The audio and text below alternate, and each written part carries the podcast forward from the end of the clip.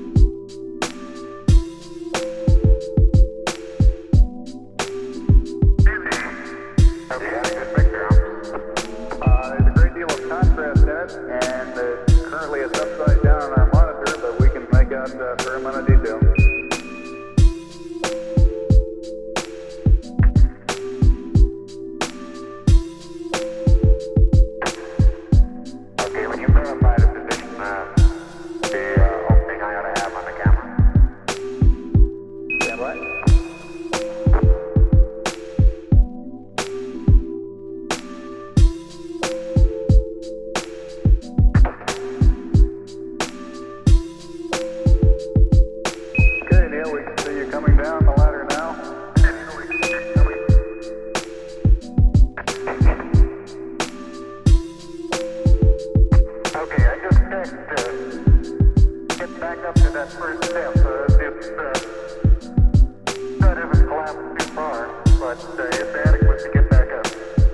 We. Pretty good.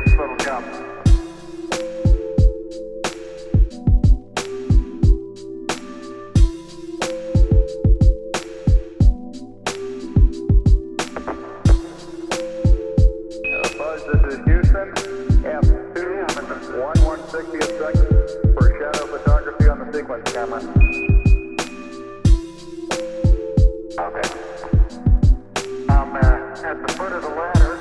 The LM footpads are only uh, uh, depressed in the surface about one or two inches, although the surface appears to be uh, very, very fine grained as you get close to it.